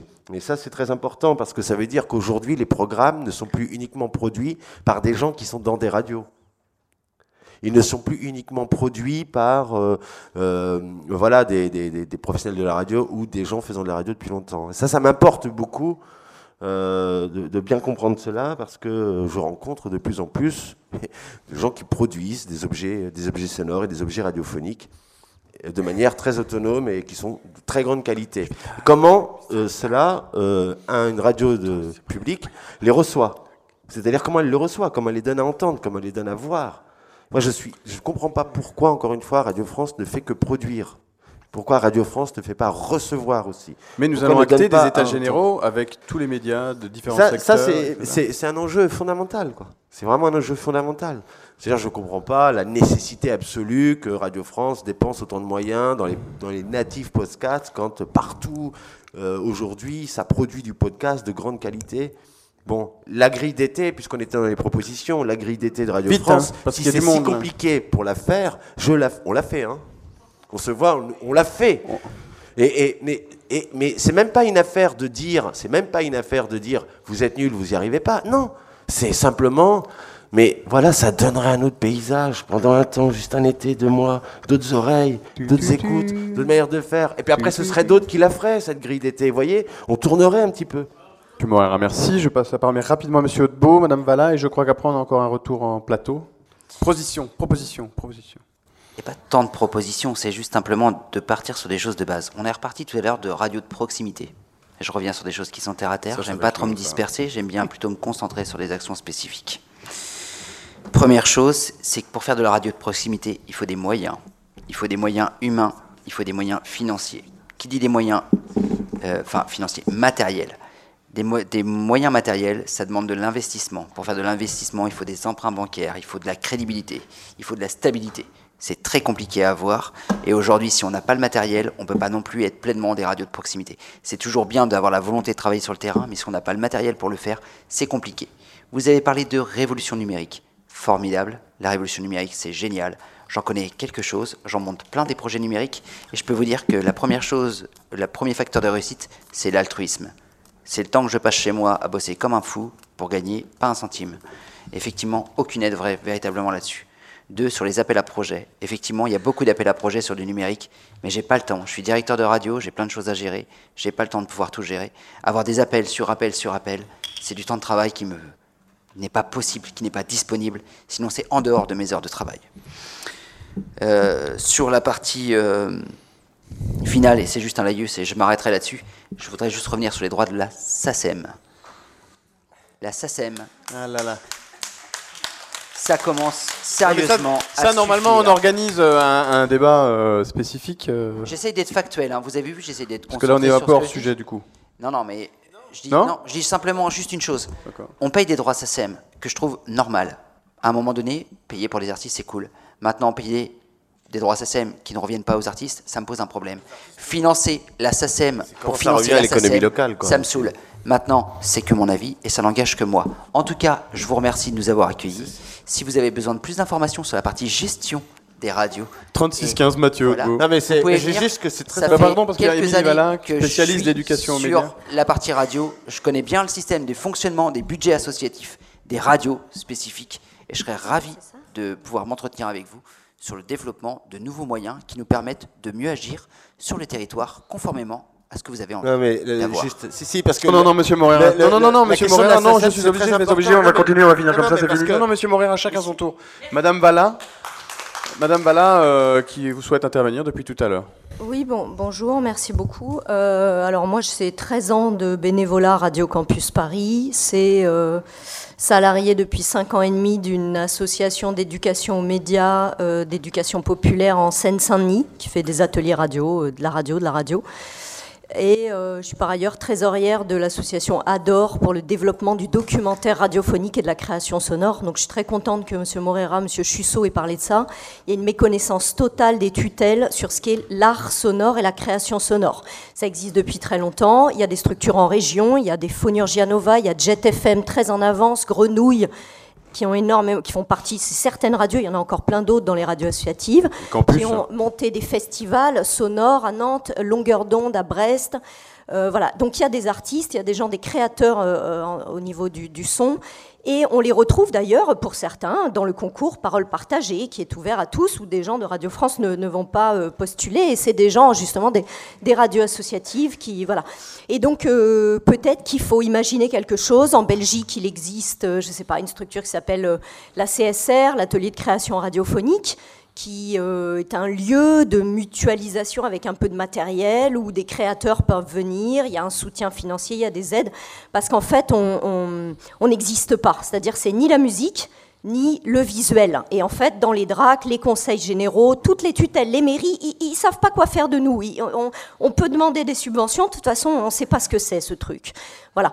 Bon, après, ça, c'est une partie des choses des radios associatives, parce que vous disiez, qu'est-ce qu'on fait pour la proximité? C'est vrai qu'en termes de musiques actuelles, il faut quand même bien voir que depuis des années et des années, les radios associatives sont les découvreurs des talents. Euh, Il y a tout un truc qui est fait sur les, les quotas, etc. Mais il y a énormément d'artistes francophones, les- les- les artistes locaux, en fait, hein, et qui, qui- qui, en fait, après, bien sûr, sont plus connus, et tant mieux pour eux, et sont diffusés à Radio France ou ailleurs. Donc ça, c'est très bien. Et euh, la dernière chose, sur les ateliers d'éducation aux médias, bon, bah, c'est vrai qu'on fait un très gros travail de terrain. Radio France a mis vraiment hyper longtemps, parce que ça a été l'ouverture de la maison la radio en 2013, c'est déjà mieux que rien. Tout le monde s'extasie devant Interclasse, c'est un super projet, mais euh, ça n'est pas non plus hyper créatif. Il y a énormément d'autres choses qui sont faites, et, et donc on peut imaginer peut-être des choses ensemble. Et je trouve dommage que les ateliers d'éducation aux médias au sein de la maison la radio soient payants. Nous faisons des ateliers radio gratuits. Les radios associatives font des ateliers radio gratuits pour leur public. Enfin, il me semble, ou en tout cas une grande partie. Et à Radio France, les publics euh, du social, du champ social, de la culture, les associations par exemple, je ne sais pas, une association en Seine-Saint-Denis ou un service jeunesse qui veut emmener ses jeunes pour faire un atelier radio à la maison de la radio, c'est super. Eh bien, il faut payer. C'est formidable ce que vous venez de dire. Non mais je, fais un laïus de deux secondes et j'arrête. Euh, c'est vrai que souvent, quand on est une association, on est assimilé à un service public et qui doit être gratuit parce qu'on est subventionné. C'est terrible parce qu'on n'a aucune valorisation du travail que l'on fait. Et il faut batailler sur le terrain pour pouvoir valoriser ce qu'on est en train de faire. C'est du temps de travail. Ce sont les salariés qui font les formations. C'est du temps qu'on consacre pour les structures et on ne peut pas le valoriser et le faire payer derrière. Et c'est un problème. Euh, Monsieur Raffan, puis après Emmanuel Morin. Et bon, on, on pourrait aussi faire des propositions, des médias, euh, tiens, de taille géographique, euh, régionale. euh. Lors des assises du journalisme, Françoise Nissen a promis 400 services civiques sur l'éducation aux médias. C'est quoi ça? C'est une mesurette quoi. Sérieusement, c'est pas comme ça qu'on va faire de l'éducation aux médias et qu'on va aider les gens à comprendre ce que c'est. On peut Ah bon pas non plus leur demander de faire un travail qu'on fait depuis des années et qui demande beaucoup plus que d'un service civique quoi. Je peux parler S'il vous plaît. Bon. J'entends une colère et une frustration. Je vous l'ai dit tout à l'heure, ça fait 20 ans que je fais du bénévolat. Et ce que vous ressentez, je l'ai ressenti dans le sport. Parce qu'à un moment, j'ai voulu aussi embaucher, j'ai pas eu les financements, ça n'a pas marché. Je voulais faire de l'éducation dans plein de trucs. On doit licencier. Ça fait mal parce que c'est notre passion. Et c'est pour ça que on se bat au quotidien. Après, euh, vous pouvez avoir confiance ou pas, et, je ne demande pas forcément d'avoir une, confiance les yeux fermés sur ce sujet, mais on se bat dans le quotidien pour réformer ce modèle. Parce qu'on a un modèle associatif qui a atteint ses limites. Il a atteint ses limites pas dans la passion, pas dans les talents, pas dans le savoir-faire. Il a atteint ses limites dans les financements publics parce qu'à un moment, il y a une notion de réalisme à avoir. Et quand on entend et quand on dit, et pour l'avoir vécu, qu'on peut faire mieux ou aussi bien avec autant voire moins d'argent, je sais qu'il y a même certaines... Alors je parle du sport là, attention. Hein. Il y a certaines fédérations sportives qui ont énormément d'argent et qui ne le mettent absolument pas au bon endroit. Ce qui fait qu'on ne peut pas développer en local aussi. Donc il y, a, un phénomène aussi dans le système associatif où il faut parfois également à un certain niveau, pas forcément au niveau local, mais une forme de contrôle, une redistribution de moyens qui viennent jusqu'au local. Et ce qu'on veut aussi, c'est impliquer les entreprises à investir dans le local pour donner de la puissance au système associatif, au tout associatif. En, en attendant, on propose aussi euh, d'avoir des groupements d'employeurs parce que parfois dans les associations, et ça nous a été remonté par les associations elles-mêmes, on veut employer, on a envie de le faire, parce que sinon on ne peut pas développer l'activité, mais on n'a pas les moyens immédiats d'avoir un 35 heures chacun. C'est pour ça qu'on va proposer peut-être faciliter d'avoir des aides à l'emploi sur du groupement d'employeurs pour aussi faciliter la recherche de financement et alléger le, le, bénévole ou le dirigeant ou ce que vous faites dans la vie de tous les jours sur les tâches administratives qui vous prennent plus de temps que votre propre activité. Après, nous, on est très preneurs de vos propositions, parce qu'il y a un appel au secours, il y a, une certaine colère. Non, c'est pas que. Non, non, non, ben non, ben non, monsieur. Ben non, ben non. Non, c'est un modèle, c'est pas que de la thune, dire de la thune comme ça, c'est un modèle. Mais on pourra en discuter. Mais arrête, ne vous mettez pas en colère. Moi aussi, je suis en colère. Mais je la contiens. Je la contiens, mais ça, c'est les arts martiaux, ça aide beaucoup. et, donc, moi, je vous invite à, je vous invite à, partager ces propositions. Et, comme disait le monsieur si bien, c'est euh, kiffez votre kiff. Faites-nous partager aussi votre kiff. Invitez un maximum euh, euh, d'acteurs pour comprendre tous ces sujets-là. Et ne pas hésiter aussi à vous rapprocher temporairement de vos préfectures. J'ai bien dit temporairement, parce qu'il y a un fonds de développement à la vie associative qui est passé de 8 à 32 millions et qui permet d'avoir du fonctionnement pour les associations. C'est de l'associatif, mais c'est notre métier quand même. On parle, vous parlez de passion. Là, il y a des gens qui sont hmm. embauchés pour ça. C'est leur métier. Donc, on parle de, de, de, la vie des gens, en fait, pas euh, juste d'une passion et de recherche de bah, d'argent pour, euh, pour une passion. Vous m'avez pas, le compris. Je pense qu'on vous a mal compris. alors, ouais, parce qu'on a été plusieurs à comprendre ça comme eh ça. Ben, je, eh ben, je vais répéter. Quand oh, il est parti le micro.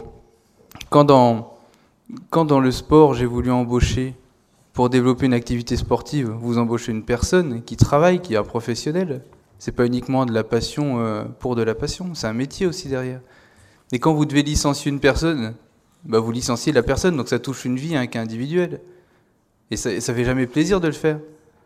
Moi, j'ai eu la chance, c'est que j'ai embauché cette personne euh, en début de mandat en tant qu'attaché parlementaire et qui travaillent très bien depuis. Mais ça reste, ça reste une chance aussi. Mais on sait que ce sont des métiers. On sait que ce sont des métiers. Bien sûr. Je crois monsieur euh, Chussot qui voulait intervenir. je pense que sur la question des financements publics, il ne faut pas croire que on est tous là à vouloir dépenser euh, des centaines de millions d'euros. On est quand même tous conscients, puisque c'est aussi notre argent, puisqu'on est tous potentiellement des contribuables. Et donc, euh, la, c'est en fait le rapport où, on met cet argent, c'est-à-dire dans quoi on met cet argent. Et ce qui a été évoqué, euh, moi je l'ai dit aussi, c'est-à-dire qu'on fait de plus en plus de dossiers. Et donc en fait au lieu de mettre de l'argent dans les projets au bénéfice de public, notamment par exemple sur l'éducation média, on va mettre une partie de cet argent à faire une demande de, de projet, à faire le bilan, et puis vos, les services qui travaillent au ministère de la Culture, enfin dans les différents euh, services de l'État ou même des collectivités locales, vont eux gérer, passer du temps et dépenser de l'argent à gérer ces, appels à projets. En moyenne, un appel à projet, c'est 2-3 000 euros. Voilà. Et donc, c'est sur 2-3 000 euros, il y a pratiquement la moitié qui part déjà en gestion de projet. Et c'est en fait, là, il y a une gabegie financière de, de financement public. Là, il y a une gabegie.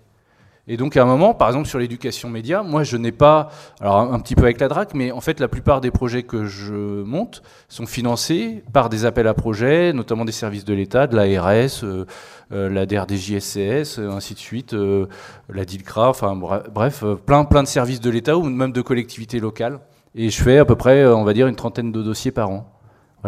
Et, moi, mon poste, il est dédié en partie à ça, euh, quand je suis pas au syndicat ou ailleurs, mais voilà. Et c'est ça ce problème-là. C'est-à-dire s'il y avait vraiment une ligne éducation média, comme depuis 2015, on nous dit qu'il faut y aller sur l'éducation média, il faut, il faire des actions et tout. S'il y avait vraiment une enveloppe dédiée que euh, voilà, il y avait un droit de tirage par rapport à des actions euh, qui sont pertinentes et qui répondent à des besoins et des enjeux sur le territoire, ça serait beaucoup, beaucoup mieux. Et puis, il y a un mot qui a été évoqué, c'est la question de la décentralisation. Il faut, euh, là je reviens un peu en arrière aussi, c'est vrai que le, fonds de soutien et, l'aspect radio associative n'étaient pas euh, rattachés directement au ministère de la Culture, parce qu'avant c'était euh, géré par le cabinet du Premier ministre. Quand il y a eu la refonte du ministère de la Culture, on a été intégré au sein de la DGMIC, sauf que, en fait, sur les territoires, ça n'a pas suivi. Ça n'a pas suivi, enfin, ou très peu. Il y a quelques conseillers médias aujourd'hui qui ont été mis en place, notamment au Pays de la Loire depuis 2012-2013. Euh, Mais dans beaucoup de régions, euh, effectivement, la question des médias et la question de la radio associative n'est pas évoquée.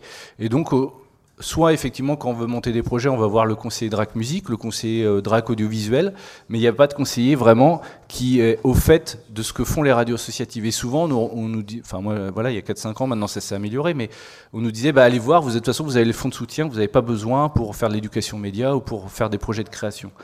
Donc c'est vraiment un problème. Et puis d'autant plus que derrière, le ministère de la Culture, euh, tout à l'heure je citais l'exemple du cinéma, l'audiovisuel, a un effet moteur euh, qui peut être à la fois euh, localement pesé pour engager les collectivités locales sur notamment des actions d'éducation média qui effectivement sont très méconnues en fait des collectivités locales. Sur l'éducation à l'image, le département, la région et, les communes sont engagés avec les DRAC sur un plan de financement et sur un plan de développement d'éducation à l'image. Et sur l'éducation aux médias, c'est très compliqué. C'est vraiment très compliqué. juste pour terminer, euh, le, donc ça, ça viendra que s'il y a vraiment une politique publique qui vient du ministère et qui, descend au niveau des DRAC et qui engage en fait l'ensemble des collectivités locales. Euh, le, rapport de financement, puisque Nicolas, en début de, session euh, de débat, parlait de, de, à peu près 70-80 millions, c'est pareil, ça, ça, serait bien qu'on ait des chiffres par le ministère sur l'ensemble des, budgets des radios associatives, euh, le FSER, c'est 31 millions d'euros. Ça veut dire que les 50 millions supplémentaires sont abondés par des financements complémentaires que les radios associatives vont chercher auprès notamment des collectivités locales, et d'autant plus aujourd'hui auprès notamment d'autres euh, formes de financement, qui est le financement participatif, qui sont euh, des financements de mécénat, qui sont très compliqués à mobiliser. Parce qu'on n'a pas voilà, des effets leviers comme le peuvent l'avoir des grosses structures ou des opéras enfin, voilà, qui sont connus et la question de la notoriété effectivement est, très importante à ce moment-là. Donc tout ça, il faut que ça, redescende aussi auprès de nous, nos, élus locaux, auprès de, des services de l'État. voilà, c'est important à un moment que le ministère de la Culture soit aussi le, ce vecteur-là dans les territoires et de, conserver la question de l'égalité des financements. Est-ce que quelqu'un dans la salle souhaiterait dire quelque chose n'a pas encore parlé? Et je voudrais juste remercier la SCAM aussi, parce qu'on a parlé de création radio. Et, voilà, Sandrine Ferrat qui, est là. Euh, voilà, je, pas si On n'aura pas beaucoup finalisé sur les propositions, hein, sur les idées, l'imaginaire, etc. Euh, c'est un peu dommage. Hein. Et la SCAM qui apporte des financements et soutient les auteurs, c'est important de le dire. Une intervention de quelqu'un qui n'a pas encore parlé. Oui, alors c'était une question pour euh, nos élus qui sont présents ce soir. Donc c'était comme on l'a dit tout à l'heure, on avait des problèmes de, on a des problèmes pour pour chercher du financement et ce genre de choses. Donc on est sans cesse en train de chercher du financement. Ça, en fait, euh, on va on va continuer de le faire, mais vous avez euh, à un moment donné, vous avez éludé le fait de pouvoir de pouvoir euh, mettre en place une enquête. vous vouliez une, une, enquête qualitative, quantitative, et c'est quelque chose que nous on peut pas faire, même en même en même en association, même en fédération déterminer quels sont les critères qui permettraient de mettre en valeur euh, justement toute la création de valeur que vous faites. Et c'est pas forcément euh, ce qu'on vous demande pour euh, les justement les demandes de subventions qui vont être finalement les plus intéressants à regarder au global. Je pense que effectivement vous avez besoin qu'on les identifie, qu'on puisse vous aider à les faire, mais pour le coup, je pense que vous avez vous en avez déjà beaucoup. Il faut, faut les rendre plus visibles Non, mais justement, comment on, pourrait faire un état des lieux Comment on pourrait faire un état des lieux au niveau national avec vous de euh, Mais je pense que vous avez déjà, au sein de chaque euh, structure, déjà beaucoup de données et déjà de les échanger entre vous. Vous allez voir que vous allez avoir plein de choses qu'on pourra compléter après. Madame Ferrin de la SCAM, je crois qu'il veut intervenir, qui n'a pas encore intervenu, donc euh, voilà. Oui, bonjour. Je ne voulais pas ouvrir le débat sur les droits d'auteur. Euh, je ne parle pas au nom de la SACEM, mais c'est vrai que nous aussi, à la SCAM, on est une société d'auteurs et on perçoit les droits via la SACEM et l'argent que les radios associatives versent. Donc euh, nous avons notre part à, jouer pour rémunérer les créateurs. Et donc vous le rappeliez tout à l'heure, Monsieur Morera, les radios, c'est aussi euh, des vecteurs extrêmement importants de la création, de la création sonore que nous défendons au travers de la société euh, SCAM qui représente 40 000 auteurs, dont 6 000 auteurs de radio. Euh, effectivement, je vois que Loïc Chussot a le livre blanc que nous avons édité l'année dernière, qui vous donnera quelques chiffres. Quelques chiffres, évidemment, qui ne sont pas euh, c'est un regard précis, ciblé sur le répertoire de la SCAM, donc ce n'est pas euh, exhaustif, mais ça a toujours euh, le mérite d'exister. la SCAM aussi gère donc les droits d'auteur et c'est une ressource pour les auteurs, les créateurs de documentaires, de reportages, d'entretiens, de chroniques, etc. et d'essais radiophoniques et de créations sonores, telles que vous les développez dans vos, dans vos antennes. Avant de conclure avec euh, M. Morera, je laisse encore la parole à M. Poulain. On conclura avec M. Morera et, on dira juste merci à tout le monde et rendez-vous euh, pour la suite. Alors moi j'adore les données, évidemment, en tant que chercheur, j'adore apprendre tout ce qui se passe, etc. Donc oui, je suis, ça m'intéresse. Mais je voudrais que vous vous méfiez de la quantification de la société. Là, on est dans le big data. Euh, faut tout compter.